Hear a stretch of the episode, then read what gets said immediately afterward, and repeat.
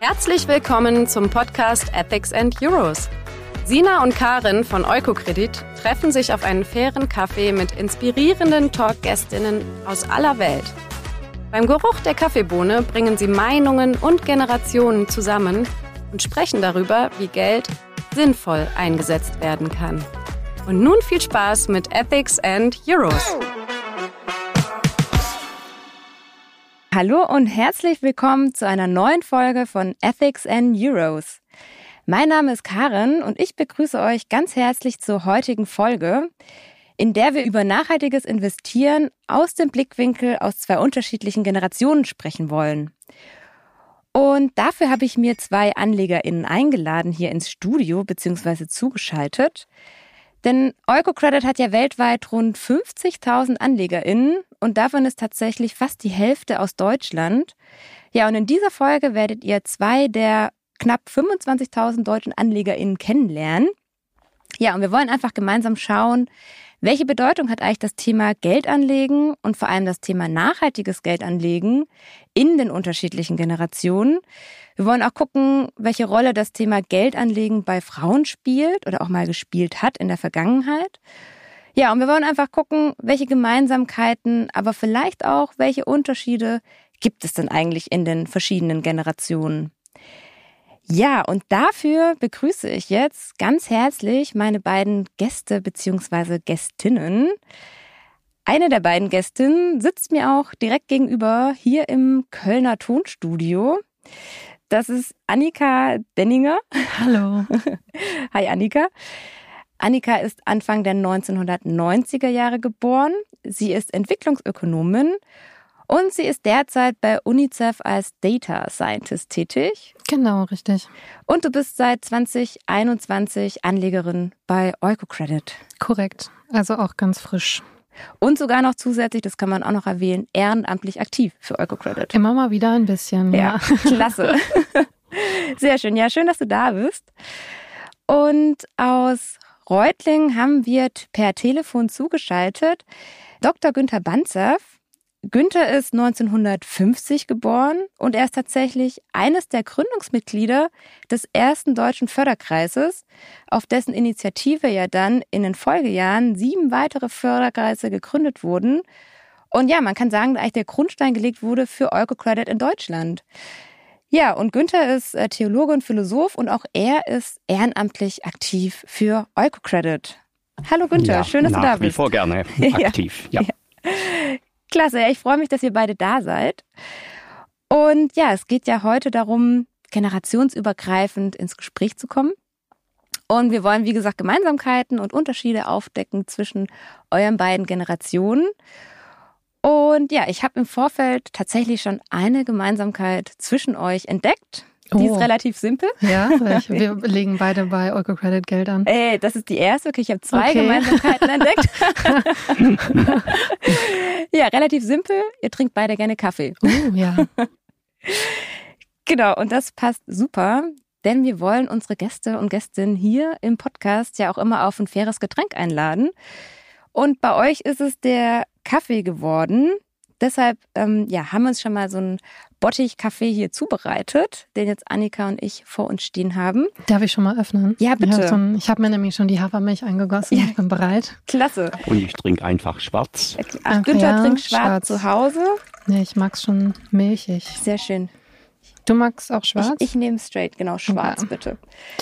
Genau, schön. Und äh, ja, ähm, lasst ihn euch auf alle Fälle mal schmecken, den Kaffee. Das ist übrigens ähm, Kaffee von, danke dir, Annika.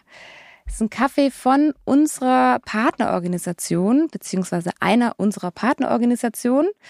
Das ist die Partnerorganisation Norandino aus Peru.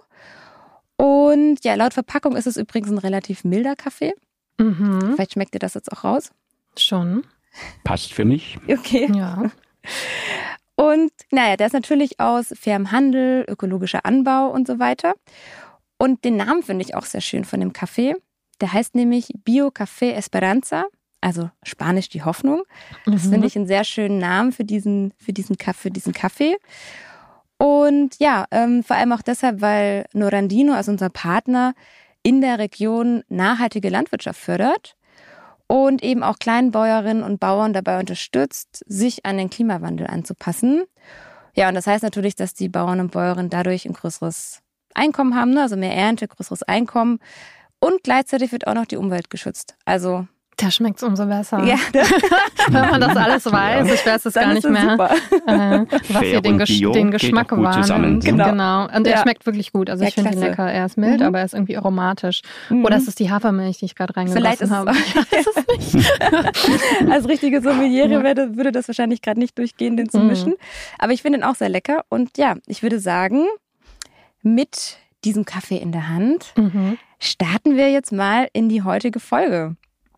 Die zweite Gemeinsamkeit zwischen euch habt ihr ja schon festgestellt, oder die erste eigentlich, nämlich, dass ihr beide bei EuroCredit anlegt. Und ähm, genau, es geht ja heute auch oder vor allem um das Thema nachhaltiges Geld anlegen. Und ja, Nachhaltigkeit ist natürlich so ein riesiger Begriff. Da gehen wir gleich auch nochmal ein bisschen näher drauf ein. Ja, aber mich würde erstmal interessieren, was ist Nachhaltigkeit denn eigentlich für euch? Und ich würde jetzt einfach euch bitten, einmal folgenden Satz zu Ende zu machen. Ja, Nachhaltigkeit ist für mich Punkt, Punkt, Punkt. Günther, magst du beginnen? Nachhaltigkeit ist für mich, wenn kommende Generationen die gleichen Chancen haben wie wir heute. mhm. Also Chancengleichheit. Mhm. mm. Schön. Ja, ich ähm, wusste natürlich schon, dass es ums Thema Nachhaltigkeit geht. Deswegen, ich belese mich dann immer so. Und jetzt Mhm. habe ich natürlich dieses Drei-Säulen-Diagramm direkt im Kopf. Das ist dann die Säule Ökologie, Ökonomie und Soziales. Und das, was Günther angesprochen hat, dieser Wohlstandserhalt über Generationen wäre eben die, der ökonomische Aspekt. Mhm. Das ist das, was mir da jetzt direkt so einfällt. Ja, super, danke für diesen schönen Einstieg. Damit sind wir auch schon mittendrin in unserem heutigen Podcast. Ja, ihr beide seid ja in komplett unterschiedlichen Generationen geboren. Also Günther, du bist ja in der Nachkriegszeit geboren, fünf Jahre nach Ende des Ja. Zweiten Weltkriegs, Ja, ja. Auch davon geprägt. Ja. auch davon geprägt, genau, und gehörst damit ja der sogenannten Generation Babyboomer an. Und Annika, du bist Anfang der 1990er Jahre geboren, also erst ein paar Jahre nach Mauerfall, gehörst damit dann offiziell zur Generation Y. Mm. Und ja, wie gesagt, die Gemeinsamkeit zwischen euch ist ja, dass ihr bei EucoCredit anlegt, beziehungsweise auch im Fall von Günther, dass du sogar ein Gründungsmitglied bist von dem ersten deutschen Förderkreis.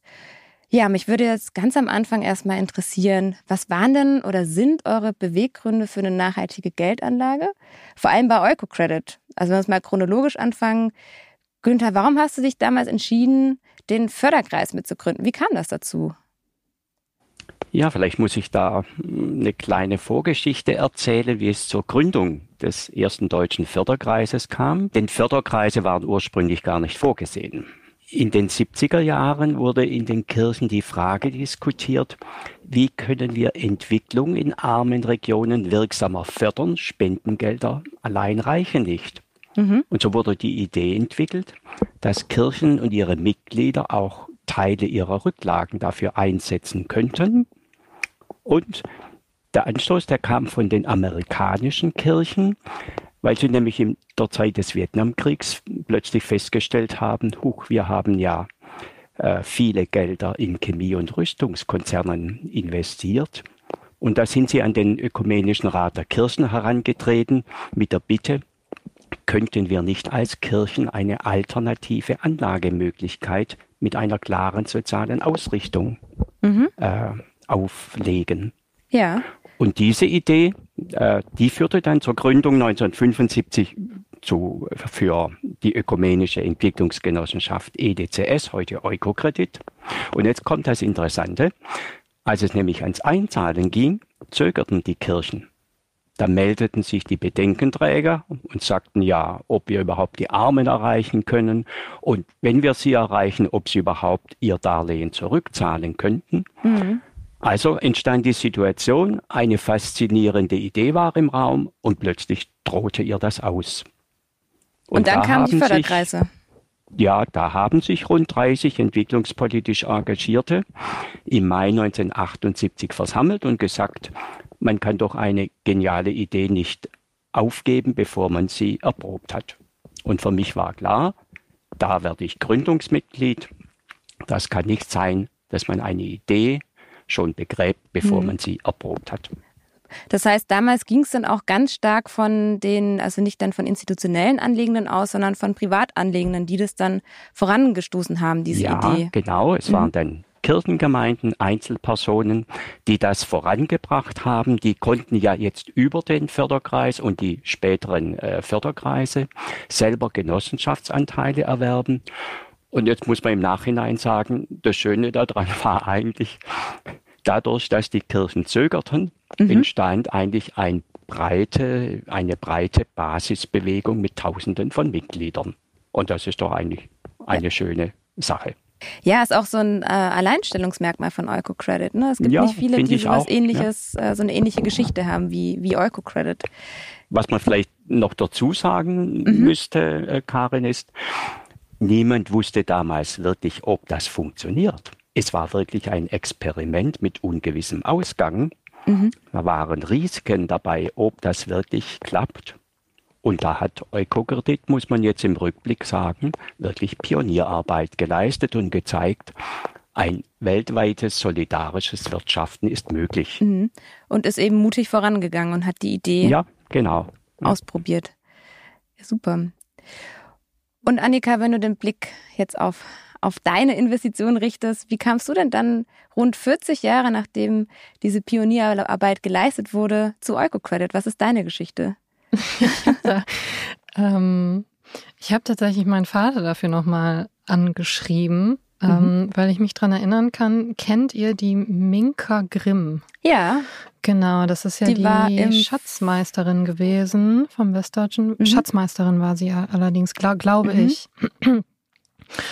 Und äh, ich habe ja Entwicklungsökonomik studiert und mein Papa hat mir, das finde ich ganz süß, ja. ähm, schickt mir aber ganz gerne Zeitungsartikel. Mhm. In der Regel dann so in gescannter PDF-Form. Mhm. Ähm, es können jegliche Artikel sein, die dann irgendwas mit meiner Profession zu tun haben. Mhm. Und es war ja irgendwie klar, dass ich in die Entwicklungshilfe gehen möchte oder irgendwas in die Richtung machen möchte. Und da kam dann tatsächlich mal ein Artikel vom Generalanzeiger über die Minka Grimm. Tatsächlich, das war so ein kleiner Artikel und den habe ich zugesendet gekriegt von meinem Vater. Ach, wie witzig. Ja, und da ging es dann auch ein bisschen natürlich um Eukocredit, mhm. was sie so gemacht hat im mhm. Entwicklungsbereich, aber dass sie jetzt eben bei Eukocredit im Vorstand ist, etc beziehungsweise im Westdeutschen Förderkreis von Eukocredit. Ähm, und ich habe das so gelesen und ich war ja damals im Masterstudium, habe wie gesagt Development Economics studiert und ähm, habe mich auch, habe viele Paper, Forschungspapiere gelesen zum Thema Mikrofinanzierung und habe eigentlich war in diesem, in dieser Bubble, in diesem Kosmos schon so ein bisschen unterwegs und eigentlich kannte man da die großen Institutionen, weil man natürlich auch die Augen offen hatte, wo, was sind potenzielle mhm. Arbeitgeber später. Aber Eukocredit kannte keiner, habe ich vorher noch nie gehört. Mhm. Und da war ich auf der Website und habe mir das Netzwerk angeguckt und dachte, boah, die sind aber schon echt ziemlich groß. Und die Bilanzsumme ist auch groß. Mhm. Und ähm, dann weiß ich, dann habe ich einfach mal beim Westdeutschen Förderkreis angerufen und hatte dann den Helmut Pro Juncker am Telefon, den Geschäftsführer, mhm. den ehemaligen. Mhm. Und der hat sich netterweise ganz viel Zeit für mich genommen und wir haben bestimmt eine Stunde gequatscht über, was Ach, ist Eco-Credit, was machten ihr da? Ich hatte 10.000 Fragen. Mhm hat mir dann auch erklärt, wenn ich irgendwie mich engagieren möchte, welche Möglichkeiten es da gibt, etc. Ähm, und ich glaube, ein paar Monate später habe ich mir dann meinen ersten Anteil in Höhe von 200 Euro gekauft, mhm. weil ich dachte, ich gucke mir das jetzt erstmal an. Ja, ja, das genau. Ja, ein bisschen schauen. und dann habe ich mir das über längere Zeit angeschaut. Ja, ich weiß gar nicht mehr wie lange und habe dann auch irgendwann mein Investment erhöht, aber habe mich da langsam vorgetastet. Also was mich an Eukocredit am, am meisten reizt, ist, dass es schon, finde ich, also es ist schon ein besonderer Player im Finanzmarkt. Ich habe mich im Studium viel mit Finanzmarktdynamiken auseinandergesetzt und ähm, vor allem über, über die Volatilität dieser Finanzsysteme mhm. auch sehr viel, meine Masterarbeit unter anderem darüber geschrieben. Was ich an Eukocredit ganz spannend finde, ist, dass Eukocredit ja wirklich als Genossenschaft aus dem Eigenkapital rauswirtschaftet. Das mhm. heißt, die Eigenkapitalsquote ist super hoch. Und das ist jetzt vielleicht ein sehr technischer Grund, aber der ist für mich halt sehr wichtig. Im Finanzmarkt ist es eigentlich normal, über Schulden zu finanzieren. Und das kreiert Volatilität. Und Eukocredit umgeht das, indem es eben aus dem Eigenkapital raus wirtschaftet und aus dem Eigenkapital raus seine Produkte anbietet, was mhm. eben ein Kredit ist in dem Fall und im Prinzip nicht Schulden aufnimmt und mhm. dann wiederum Kredite mhm. zu vergeben, was eigentlich normal ist im Finanzsystem. Mhm. Und das fand ich eigentlich interessant. Und das war so für dich das Alleinstellungsmerkmal das, für Eukocredit? Ja, das ist so vielleicht irgendwie sehr technisch und es ist, mhm. äh, viel, viele Leute fragen sich wahrscheinlich, hä, das ist doch kein Grund. Mhm. Aber dadurch, dass ich halt, wie gesagt, mich da irgendwie immer so kritisch mit auseinandergesetzt habe und so eine Systemkritik in mir mhm. hatte, ähm, habe ich da die, direkt die Bilanz aufgeschlagen, ja. habe gesagt, wie machen die das denn? Ja. Und das war für Schön. mich persönlich tatsächlich mhm. ein Reizpunkt, mir die Genossenschaft mal genauer wow, okay. anzugucken. Ja, die Herleitung ja. habe ich ehrlich gesagt ja. nicht gehört. Aber gut, ja, schön. Das ist ja interessant interessant, was du erzählst, Annika, ja. wie du sozusagen äh, einen finanztechnischen Zugang gefunden hast. Ja? Für uns damals in der Anfangszeit war ja äh, praktisch äh, Ökonomie und speziell auch Entwicklungsökonomie äh, noch ein, ein Ding mit sieben Siegeln. Ja? Und für uns war es spannend und wir haben da gesagt, wir lernen mit einem Anteilschein. Das heißt, durch mhm. den Kauf von Genossenschaftsanteilen lernen wir, wie funktioniert das aus dem Eigenkapital? Was ist ein fairer Kredit? Warum kommt es mit anderen Krediten zur Verschuldung von Kreditnehmern? Also mhm. das war eigentlich auch in der Anfangszeit sehr spannend. So haben sehr viele Laien, wie auch ich im Grunde, mhm. so ein bisschen wirtschaftspolitische Kompetenz erworben. Mhm. mhm. So ein bisschen Learning by Doing dann ja. auch, sich langsam rantasten. Und wenn wir jetzt so in den 1970er Jahren erstmal wieder bleiben, in den Anfangsjahren von Eukocredit und von den Gründungsjahren, dann nochmal die Frage an dich, Günther. Wie war das denn allgemein damals in der Gesellschaft? Gab es damals so ein Bewusstsein, dass wir nachhaltiger leben müssen? Oder war das so, wie du meinst, Pionierarbeit von Eukocredit und sonst gab es da keine anderen, die nachgezogen sind? Ich kann vielleicht so sagen, also Nachhaltigkeit war Mitte der 70er Jahre noch kein Leitwort. Also in der Forstwirtschaft schon, aber mhm. nicht in der politischen Diskussion. Aber der Sache nach äh, war es eigentlich im Blick. Ich erinnere zum Beispiel an den Bericht des Club of Rome 1972, die Grenzen des Wachstums. Mhm. Oder überhaupt kam in den 70er Jahren die sogenannte äh, Dritte Welt in den Blick der Öffentlichkeit. Und mhm. damit plötzlich, warum gibt es Hunger? Warum Armut? Wie ist das eigentlich mit der Ausbeutung von Menschen und Rohstoffen in anderen Teilen der Welt? Und das haben viele Menschen, vor allem junge Menschen, als ungerecht empfunden. Mhm. Und dann ist ja die Aktion Dritte Welthandel entstanden. Der erste Weltladen wurde 1973 in Stuttgart äh, gegründet. Mhm. Faire Handel Weltladenbewegung sind entstanden. Oder interessant eigentlich auch noch die Erinnerung an die Kampagne von Brot für die Welt. Einfacher leben, damit andere leben können. Und damit wurde eigentlich damals schon die Frage gestellt, was hat unser Lebensstil mit Armut und mhm. Ausbeutung in anderen Teilen der Welt zu tun? Das heißt, in den 1970er Jahren fing das ganze Thema Nachhaltigkeit im Sinne von Bewusstsein schaffen über ja. die, die mhm. Ressourcen und auch die ungleiche genau. Verteilung. Die fand schon in den 1970 Jahren langsam statt. Ja, man kann mhm. sagen, so an ganz verschiedenen Stellen ist dieses Bewusstsein aufgebrochen. Äh, und da gab es verschiedenste Kampagnen. Eine, die eigentlich sehr nachhaltig war, das war die Kampagne Jute statt Plastik. Da können ah. sich Ältere dran erinnern. Ja, tatsächlich sagt die mir auch noch was. Ja, die sagt ja, mir was. Mhm. Jute-Taschen aus Bangladesch mhm. von Frauen genäht. Mhm. Da wurden fünf Millionen davon verkauft. Ja also Plastik schon damals als ein Problem erkannt. Ja? Und dann ist ja das Wort nachhaltig tatsächlich als Begriff aufgetaucht und zwar im Rahmen der Kirchen. Äh, auf der äh, Vollversammlung des Ökumenischen Rats der Kirchen 1975, da wurde ein neues Leitbild für die, fürs kirchliche Engagement entwickelt. Wir wollen uns sagte man damals, einsetzen als Kirchen für eine gerechte, partizipatorische und überlebensfähige Gesellschaft. Und der englische Begriff war Sustainable Society, wo wir heute nachhaltige mhm. Gesellschaft mhm. davon ah ja, spannend. sprechen. Ja. Wow. Und eigentlich, wenn du schon gefragt hast, wie das Bewusstsein im Blick auf Nachhaltigkeit sich entwickelt hat, mhm.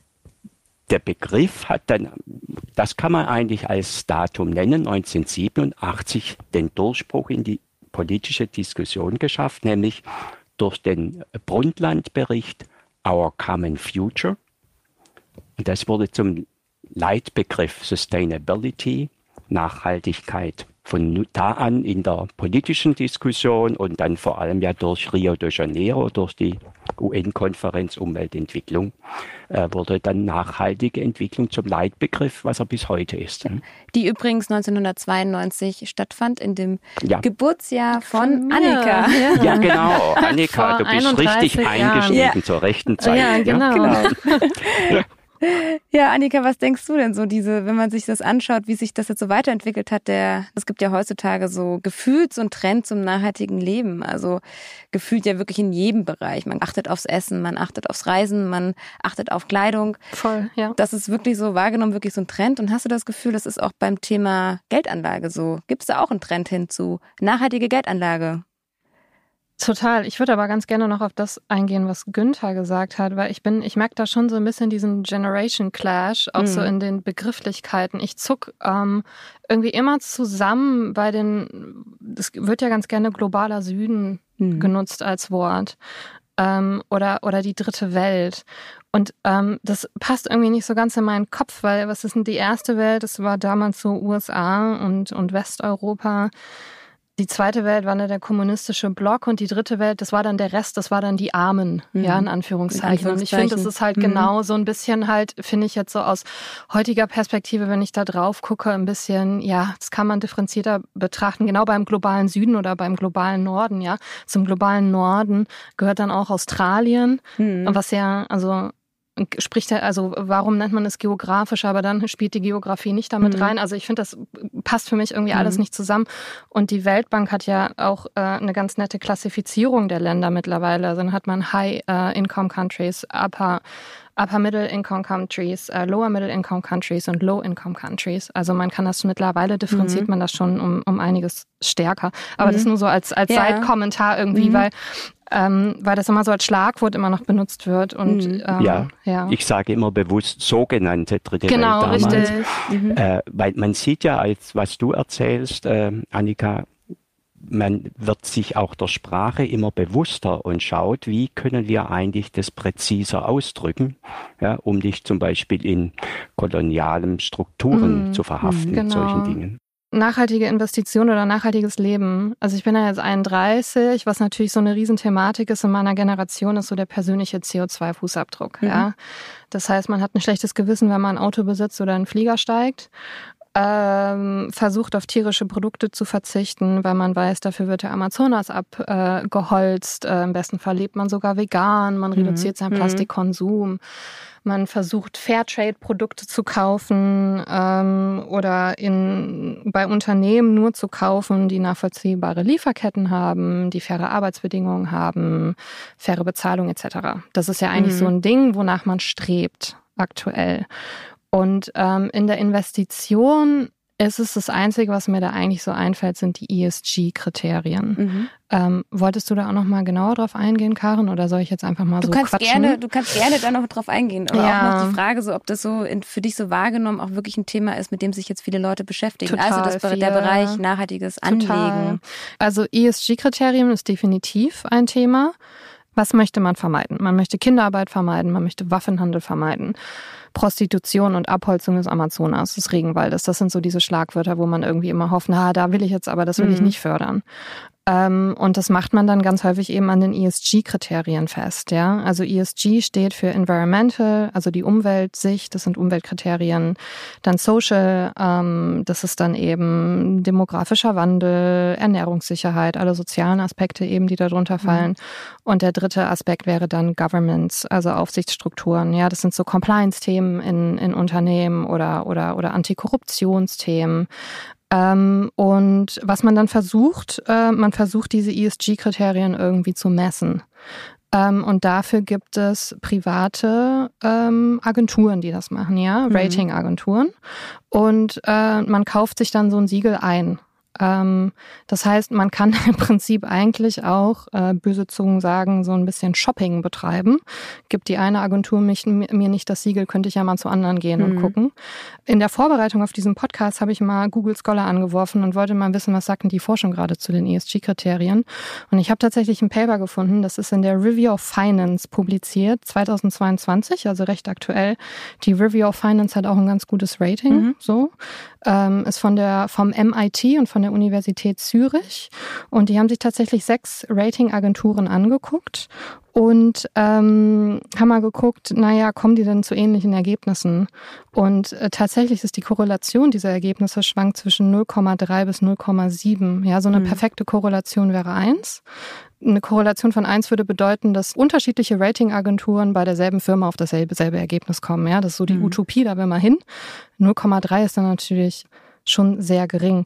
Gibt es jetzt nicht unbedingt den internationalen Standard, auf den man jetzt mhm. total mhm. vertrauen kann, meiner mhm. Meinung nach. Also ich finde das mit ESG schon auch ein bisschen schwierig. Mhm. Ähm, das heißt, genau. für dich ist dieses Thema nachhaltige Geldanlage ist einfach noch, es ist zwar sehr präsent, aber es ist einfach mit den Bewertungskriterien noch überhaupt nicht genau. da, wo es eigentlich mal hin sollte. Ja, genau. Also ich wünschte schon, dass es, dass es, genau. dass es noch verbessert wird, dass mhm. es da bessere Standards gibt, mhm. dass die detaillierter sind und dass man vielleicht nicht einfach nur so ein Siegel einkauft. Ja. ja.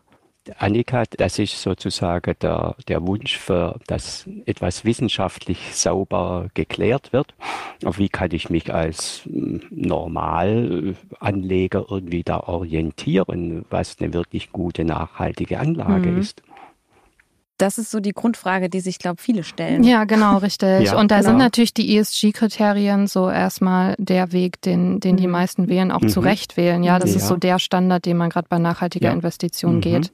Ja. Den übrigens, die ja übrigens auch bei Eukocredit angewendet ja, werden. Ja, natürlich. Ja. Also es gibt ja, auch genau. die ESG-Kriterien, mhm. nach denen Eukocredit dann ihre Partnerorganisationen auswählt. Genau.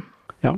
Mhm. Am besten ist halt mhm. natürlich in etwas zu investieren, wo man das Gefühl hat, das hat man wirklich verstanden, ja, was mhm. diese Unternehmung da treibt. Genau. Und das ist genau. greifbar und ja. da kann ich mich, da kann ich mich melden, da kann ich mich, mhm. da kann ich mhm. mich informieren persönlich. So wie du bei Öko-Credit, als genau. angerufen hast. Genau. So, und da habe ich mal genau. angerufen und habe mich mal richtig informiert. Eine Stunde Intensivinformation. Ja, genau. Und die Zeit wurde mir auch gegeben. Das hat mich sehr gefreut.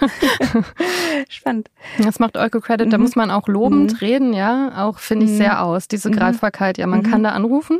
Oder hingehen ins Und Büro. hingehen, genau. Und man kriegt seine Antworten. Das ist nicht einfach mhm. irgendein Investment in irgendeinen Fonds, mhm. ähm, ohne Ansprechpartner. So wie Annika das jetzt äh, von ihrer Generation her äh, schildert, ist da ein Bewusstsein entstanden, sich zu fragen, wo ist überhaupt mein Geld und was wird mit meinem Geld gemacht?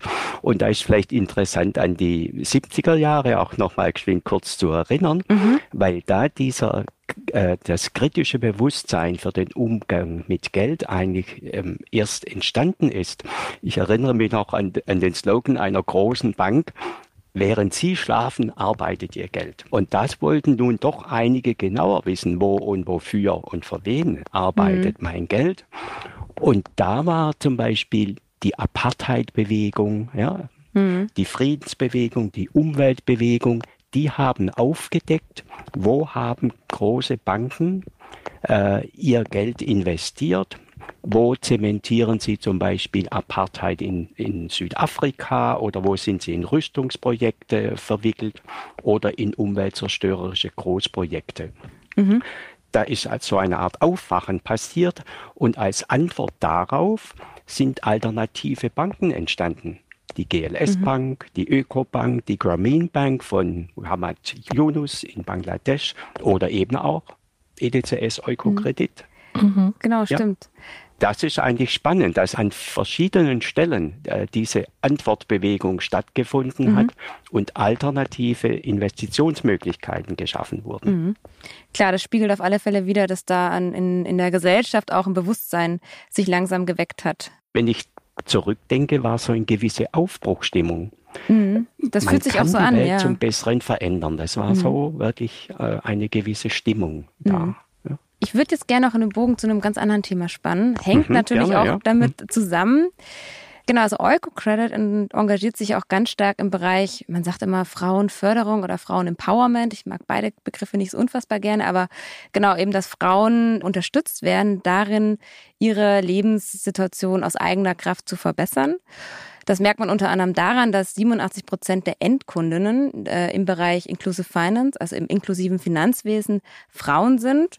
Mhm, Ja, und da Mhm. würde ich gerne den Bogen einmal spannen zum Thema Frauen und Geldanlegen, weil ja bis in die, ich glaube, 1960er Jahre hinein Frauen kein eigenes Bankkonto besitzen konnten und eben das Thema Finanzen ganz lange noch nur ein Thema war, das für den Ehemann interessant war und eben einfach ein reines Männerthema war. Das hat sich jetzt da zum Glück über die letzten Jahre und Jahrzehnte geändert. Ja, aber ich würde trotzdem gerne noch mal einen Blick zurückwerfen, wieder in die 70er Jahre, Günther, in die Gründungsjahre des Förderkreises. Wie war das damals? Also A, waren Frauen auch Gründungsmitglieder des Förderkreises und wer hat Mhm. damals dann das Geld angelegt? Also bei der Gründungsversammlung, ich sagte ja, es waren so ungefähr 30 Personen, war ein Viertel äh, waren Frauen. Habe ich extra jetzt nochmal nachgeschaut im Protokoll. Das schon, ja. hätte ich jetzt nicht gedacht. Mhm. Und dann bei den äh, Anlegerinnen und Anlegern, das kann ich nicht mehr, nicht mehr so genau sagen, da waren Frauen selbstverständlich da, auch viele Ehepaare haben dann gemeinsam angelegt. Ja. Mhm. Und dann ist klar, erst in den 80er Jahren auch durch die Frauenbewegung da nochmal das Bewusstsein sensibilisiert worden für die Rolle von Frauen. Ja. Mhm. Mhm. Und Eukokredit hat ja, auch wir in den Förderkreisen haben wir ziemlich früh äh, darauf geschaut, ist die Zusammensetzung unserer Vorstände und anderer Gremien, sind da wirklich äh, Männer und Frauen so in etwa 50-50 in der Mhm. Aufteilung. Mhm. Also das war uns schon sehr früh ein Anliegen. Okay. Aber wie gesagt, hat sich erst im Laufe der Jahre auch nochmal stärker entwickelt, bis hin, dass es ja dann auch ein Projektkriterium für, für Eukokredit war, was du gesagt hast, Frauen als Zielgruppe, dass sie vor allem Mhm. Nutznießerinnen sein sollen und maßgeblich an Entscheidungsprozessen beteiligt. Ja, und es hat sich ja doch noch mal einiges geändert in den letzten Jahrzehnten. Die Welt hat sich weiterentwickelt. Annika, wie würdest du das denn sehen? Du bist jetzt Anfang 30, 31. 31 Genau. und du hast dich ja, wie wir gerade schon gehört haben, schon sehr intensiv mit dem Thema Geldanlegen, auch vor allem nachhaltiges Geldanlegen, beschäftigt. Würdest du denn sagen, dass du repräsentativ bist für Frauen in deiner Generation? Ja, ich finde repräsentativ ist immer so ein schwierig. Ähm, also ich bin vielleicht repräsentativ für Leute mit so einem ähnlichen soziodemografischen Hintergrund. Mhm. Ich glaube, jeder ist ja irgendwie anders aufgestellt. Ähm, das muss man einmal betonen. Aber für die Gruppe, ja, äh, aus der ich komme, bin ich, glaube ich, schon repräsentativ, weil das fing, die Investitionsfrage kam bei mir so ein Jahr nach Berufseinstieg. Mhm. Mit Abschluss des Studiums, dann hat man erst einen Job gehabt, zum ersten Mal richtiges Geld verdient, ja, nicht mehr irgendwie von 700 Mhm. Euro im Monat gelebt, sondern mal ein bisschen mehr Budget gehabt. Und dann kam relativ schnell die Frage, okay, was mache ich denn jetzt? Will ich ein Eigenheim? Will ich, ähm, wie will ich mich aufstellen? Und ich sehe da absolut keinen Unterschied in den Geschlechtern. Also die Quote von, von ein Viertel, Günther, hätte ich mir fast kleiner vorgestellt, aber heute wäre das natürlich total unrealistisch. Ja, ja. Heutzutage wären Ja, das ja. wahrscheinlich mehr Frauen als Männer, weil es gibt ja auch Mhm. mehr Ja. Frauen auf der Welt. Mhm. So. Ja, ich glaube, so ist es auch in den Förderkreisen. Genau. Mhm. Ähm, und was man dann eigentlich, also was meine Generation so macht, ist, man hat sich dann auf YouTube informiert bei, kennt ihr Thomas von Finanzfluss? Oder, oder die M- Madame Moneypenny? Ja, die das sagt sind mir so, was. genau, Mhm. die Mhm. Äh, hat auch den Fokus mehr so auch wieder auf Mhm. Female Empowerment Mhm. und ähm, habe dein Geld selbst unter Kontrolle Mhm. als Frau. Mhm. Und das haben sich sehr viele, sehr viele Frauen doch tatsächlich oder auch Männer, auch viele Männer gucken Mhm. Madame Moneypenny, glaube ich, das eben angeguckt. Und was aber eine riesige Thematik ist, tatsächlich, ist die unsichere Rente. Also das ist schon ein sehr großes Argument in meiner Generation, dass man sich einfach darüber bewusst ist. Dass man selber vorsorgen Genau, muss. man muss selber vorsorgen und das haben alle, alle im Hinterkopf, informieren sich deswegen rechtzeitig eigentlich. Das merke ich, ist ein, eine Riesenthematik. Aber was Und, und das kann ich sagen, weil ich mit den Daten tatsächlich in meinem alten Job viel gearbeitet habe. Wo es schon einen Geschlechterunterschied gibt, ist in der Risikobereitschaft. Mhm. Also man sieht es tatsächlich ähm, in den Daten, dass die Männer, Männer sind einfach risikobereiter als Frauen. Das heißt, Männer investieren mehr, gehen, setzen auch mit einer höheren Wahrscheinlichkeit ein Auto gegen den Baum. Ja, mhm. deswegen zahlen sie mhm. in der mhm. Regel auch eine höhere Versicherungsprämie. Ähm, und äh, das sehe ich schon. Das, mhm. das, das sieht man schon, dass die Frauen da eher mhm. äh, vorsichtig sind und auf mhm. Sicherheit gehen und Männer gerne eher Risiken mhm. eingehen tatsächlich. Ich habe dafür auch eine Studie gefunden von N26 aus dem Jahr 2021. Die sagt nämlich, dass Frauen 29 Prozent weniger investieren als Männer aktuell. Mhm. Die Frauen in der Studie, als sie gefragt haben, warum, warum ist das so oder was sind eure Beweggründe, warum habt ihr noch nicht investiert, dass eben oft gesagt wurde, ja, zu wenig Kenntnisse oder halt einfach die Unsicherheit, mhm. die sie spüren. Ja. Was denkst du denn oder kannst du dir vorstellen, wie kann man diese Lücke schließen, also diese 29 Prozent, die es einfach gerade einen Unterschied gibt zwischen Männern und Frauen. Mädels, traut euch. Ja. also, ähm, ja, also man kann sich natürlich informieren. Ich informiere mich immer gerne und viel, aber ich glaube, das mhm. ist eine total persönliche Sache. Mhm. Mhm. Ich finde das aber auch nicht schlecht, risikoscheu zu sein. Ja, also mhm. darin kann ja auch eine Stärke liegen.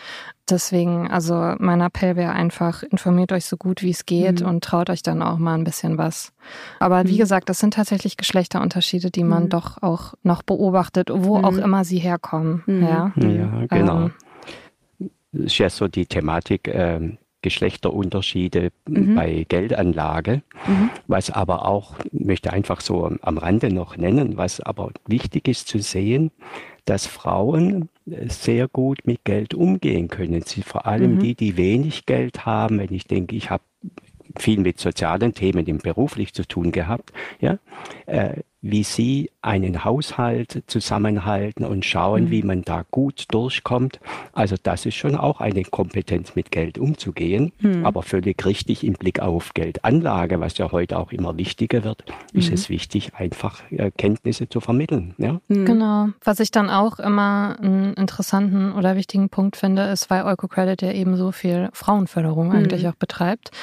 Und man hat das ja schon damals eben mit der Grameen Bank gesehen, dass die Frauen ganz gute Kreditnehmerinnen mhm. sind und mhm. eben ja. besser haushalten, mhm. weil sie weniger Risiken eingehen. Das mhm. hat aber auch ein bisschen was mit Gesellschaftsstruktur und, und Frauen mhm. und, und Rollenbildern zu tun, die mhm. teilweise in unterentwickelten Ländern dann eben noch ein bisschen klassischer ausgelegt sind. Ähm, und deswegen ähm, ist häufig bei Mikrofinanzierung so ein großer Fokus auf Frauen, mhm. weil die, die, die Performance dann tatsächlich, man müsste das ja dann in der, in der, ja, im genau. Risikomanagement halt bei Frauen mhm. tatsächlich besser ist und das ist ganz, mhm. ganz häufig ein, mhm. ein Grund. Ja, ist ja auch bei Eukocredit der Grund, genau. warum in ja. mehr in Frauen investiert wird. Weil man mhm. eben auch gesehen hat, dass Frauen dann wieder in die Familie investieren, was dann dadurch natürlich wieder durch beispielsweise durch Schulbildung auch genau. wieder Mehrwert hat für die Entwicklung ja. äh, der Gesellschaft. Mhm. Ja, wir sind schon fast am Schluss. Ich würde gerne noch ein Thema mit euch streifen.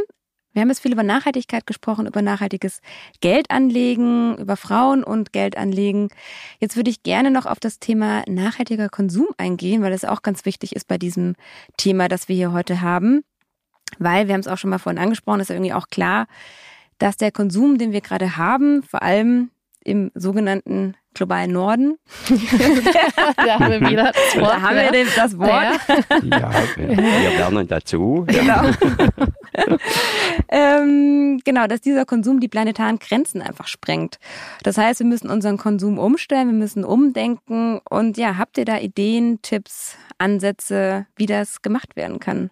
Vielleicht bei dir direkt, Annika, die erste Frage. Wie oh kann Gott. nachhaltiger Konsum aussehen? Ja, da muss ich natürlich, da kommt die Ökonomin in mir raus und direkt an Kreislaufwirtschaft mhm. denken. Weg von der Wegschmeißgesellschaft mhm. zu kommen. Mhm. Genau. Also Circular Economy heißt es ja im Englischen. Die ähm, in Brüssel, also bei der Europäischen Kommission in Brüssel passiert da gerade relativ viel. Die haben tatsächlich jetzt auch in 2015 den ersten Circular Economy Action Plan entwickelt. Die hat auf jeden Fall ein steiles Ziel. Bis 2020 heißt es, wollen sie den Anteil kreislauforientierter verwendeter Materialien verdoppelt haben. Bis wann hast du gesagt? 2000 20 ist ja schon vorbei. Kann, oder? ja, kann ja gar nicht sein. Ja, ja genau. Guck mal, das ist das, was mir aufgeschrieben ja. ne? Eventuell Also 2030, da müsste ich dann jetzt nochmal nachlesen. Ich habe mir 2020 notiert, Mhm. aber die Papiere sind ja auch schon ein bisschen älter. Sie sind vor 2020 Mhm. tatsächlich entstanden. War das auch das Deswegen. Ziel bis 2020? Ja, kann sein. Mhm. Auf jeden Fall, die Europäische Kommission hat, hat äh, steile Ziele. Ja, ich glaube, das können wir sagen, auch wenn 2020 jetzt vielleicht nicht stimmt. Ähm, also meiner Einschätzung nach ist das aber eher so Kreislaufwirtschaft ein, ein Konzept und es ist eher eine, sagen wir, theoretische und konzeptionelle Auseinandersetzung in der Forschung und Politik damit. Und man hat schon ganz gute Vorstellung, ähm, wie so eine Kreislaufwirtschaft funktionieren könnte. Interessant finde ich es allerdings, wie ist denn der Weg dahin? Mhm. Weil der Weg dahin hieß ja starke Umstrukturierung und viel Arbeitslosigkeit in gewissen Bereichen Mhm. und, und wie können wir das lösen? Ähm, also über, über diese theoretische und konzeptionelle Auseinandersetzung, glaube ich, darüber hinaus Mhm. sind wir noch nicht weit gekommen, Mhm. leider. Ja, und was es Ja. braucht, sind dadurch auch gesetzliche Vorgaben. Also Genau. die EU hat ja jetzt auch ein Gesetz zur, dass äh, Geräte repariert werden können müssen und solche Mhm. Dinge. Mhm. Ja, was ich sehr gut finde. Ja, definitiv. Wie du Mhm. meinst, weg von der Wegwerfgesellschaft Mhm. hin Ja. zu einer Genau. Wiederverwertungsgesellschaft. Und Günther, wenn, wenn du nochmal zurückblickst, so das Konsumverhalten anguckst aus den letzten Jahrzehnten, hast du da eine Veränderung wahrgenommen? Und wenn ja, wie sieht die aus, die Veränderung? Also vielleicht kann ich es vereinfacht so sagen. Äh, wir sind im Laufe der Jahrzehnte daran gewöhnt gewesen, dass alles immer sofort und billig zu haben ist. Hm. Und dadurch hat sich eigentlich sowas wie ein Hyperkonsum, also ein Überkonsum entwickelt, äh, durch einen billigen Wohlstand. Die Dinge waren ja auch billig und schnell zu bekommen, ja, weil man überall von der Welt ja, Arbeitskräfte ausgebeutet oder Rohstoffe ausgebeutet hat. Beispiel die, die Kleidung, Billigklamotten, ja, Mhm. ist ja unglaublich, was Ja. da eigentlich in deutschen Haushalten in den Schränken hängt, ja. Oder immer neuestes Smartphone, ja. Mhm. Und was ich jetzt spannend finde, dass durch die Corona-Krisen und jetzt den Ukraine-Krieg und andere Krisen im Grunde wir jetzt als Gesellschaft bemerkt haben, wir sind ja ordentlich abhängig. Mhm. Wir sind in Lieferketten, die anfällig sind. Mhm. Die Ressourcen werden knapper, die werden irgendwann härter umkämpft sein. Und dass da viele Fragen, das habe ich so in meinem Umfeld, in Runden und Gesprächskreisen auch gehört, die Frage jetzt stärker im Raum ist, was brauchen wir für ein gutes Leben und was nicht. Und das sind wirklich jetzt, wenn man es kurz nennt, bio, fair, regional, saisonal, das sind ja jetzt auch neue Leitbegriffe. Und ich denke, da entwickelt sich in der Richtung ein Bewusstsein. Sehr viel, sehr Ja. viel Bewegung drin. Ich muss mich übrigens korrigieren. Ich habe jetzt gerade meine Notizen nochmal gelesen. Ja. Also der Action Plan war aus 2020 und die EU committet sich bis 2030. also doch noch ein bisschen, ja. Ja, ist noch ein bisschen, Zeit. wir haben noch ein Okay. bisschen, ja, bis heißt- 2030, also in den kommenden Ja. zehn Mhm. Jahren wollen Mhm. sie kreislauforientierte Materialien verdoppeln. Das heißt, wir Mhm. checken nochmal ein in 2030 und gucken, wie weit das, wo wir dann stehen. Genau. Da Ja, können wir noch mal eine Runde Kaffee trinken. Ja, da kann man einen Kaffee dann trinken. sehen wir ja auch vielleicht, ob dann nicht Mhm. nur jede zwanzigste Tasse Kaffee fair gehandelt ist, sondern vielleicht dann schon auch jede zehnte. Das Ja. wäre ja auch eine Entwicklung. Ja? Genau, Das das ist auch super. ein Markt, der sich entwickeln soll, genau. Ja, schön, super. Wir sind tatsächlich schon fast am Ende der Podcast-Folge. Es hat super viel Spaß gemacht, mit euch zu sprechen. Da waren super viele Ideen dabei und auch, wie ich merke, sehr viel Konsens zwischen den beiden Generationen, was ich auch mal sehr schön finde. Ich habe noch eine letzte finale Frage an euch. Vielleicht zuerst an dich, Günther. ja. Genau, wenn du einen Wunsch für die Zukunft und das zukünftige Zusammenleben auf diesem Planeten frei hättest, was würdest du dir wünschen? Ich würde mir wünschen, dass der Traum von einem guten Leben für alle immer mehr Menschen beflügelt. Mhm. Und dann werden wir sehen, was dabei herauskommt. Sehr schön, sehr inspirierend. Und Annika? ist, Günther hat jetzt so was schön, schön Philosophisches gesagt. Ja, und das mir so fallen so zwei total. Ader, ja, ja. ja, und, und meine Ader ist so die Fakten. So. Ich hau die Fakten raus, Annika. Ich habe nämlich zwei Fakten. das fühle ich mich schon fast ganz schlecht. Aber woran ich immer, immer denke, also das Erste, was mir schon immer so ein mhm. Dorn im Auge war, schon immer, schon immer, mhm. Steueroasen. Mhm. mhm. Wie viele Gelder tatsächlich ähm, über Steueroasen fließen. Ähm, und äh, also ich habe auch ja in der Finanzbranche gearbeitet und ich war geschockt davon, was ich da gesehen habe. Und das ist äh, nicht nur ein bisschen. Mhm. Und wir reden hier nicht von den kleinen Einkommen der, der kleinen Menschen, mhm. sondern ähm, tatsächlich die großen Investitionen laufen in der Regel alle über Steueroasen mhm. am ja. Fiskus vorbei. Äh, man kann damit nicht umverteilen. Das ist echt ein Riesenproblem. Man bräuchte da eine Weltregierung, die sich da mal einigt, ja. Aber es gibt natürlich internationale Steuerabkommen, aber es gibt immer wieder Schlupflöcher. Mhm. Und man kann ja auch anderen Ländern nicht vorschreiben, was sie tun oder lassen mhm. sollen. Mhm. Also es ist so ein, so ein Dilemma, kann man mhm. sagen. Und also der Wunsch, diese Schlupflöcher zu stopfen. Ja, es ist ein utopischer Wunsch. Ich glaube nicht, dass wir da hinkommen, um ehrlich zu sein. Also ich wüsste nicht wie so, ähm, weil man, wie gesagt, anderen Menschen oder Ländern nicht vorschreiben kann, was sie tun oder lassen sollen. Das ist eine Sache. Und ich bin ja auch eine Befürworterin der Finanztransaktionssteuer, die tatsächlich mhm. auch finde ich, noch nicht ausgereift genug ist. 2019 gab es anscheinend nochmal einen neuen Vorschlag von Frankreich und Deutschland, aber auch der war irgendwie nicht so ausgereift, fand ich. Die haben vorgeschlagen, dass man 0,2 Prozent Finanztransaktionssteuer ähm, ähm, einführen sollte, allerdings nur auf den Kauf von Aktien von Unternehmen, die eine Bilanzsumme von mehr als eine Milliarde haben. Mhm. Das ist halt natürlich eine sehr äh, selektierte Gruppe. Mhm. Ähm, ja, da kommt natürlich dann auch Kreis. einiges mhm. bei rum, wenn, wenn man von Riesensummen 0,2 Prozent nimmt. Schauen wir mal. Mal gucken, ob der Wunsch irgendwann genau. in Erfüllung geht. Ja, damit sind wir schon am Ende der heutigen Folge. Annika und Günther, herzlichen Dank euch beiden für das schöne Gespräch. Ich nehme super viele Impulse mit und Denkanstöße. Danke dir, Karen. Schön, dass ihr da wart. Auch Günther an dich. Danke fürs Mitdiskutieren. Ja, es war eine Freude für mich und vor allem auch um Annika zu hören aus der jungen Generation, wie sie sich in die Materie schon eingearbeitet hat. Wir bleiben zusammen weiter am Ball. Genau. Danke euch beiden. Macht's gut. tschüss. Ja, tschüss. Und wir machen nächsten Monat weiter mit der nächsten Folge. Die wird meine Kollegin Sina moderieren. Und in der nächsten Folge werden wir uns die Frage stellen, was ist denn eigentlich genau Ernährungssouveränität? Und dafür laden wir uns Claudia Brück ein. Sie ist im Vorstand von Fairtrade Deutschland. Und ja, wir werden gemeinsam hier diskutieren und freuen uns natürlich, wenn ihr wieder einschaltet. Also ja, seid gespannt und äh, herzlichen Dank auch an euch fürs Zuhören und bis zum nächsten Mal.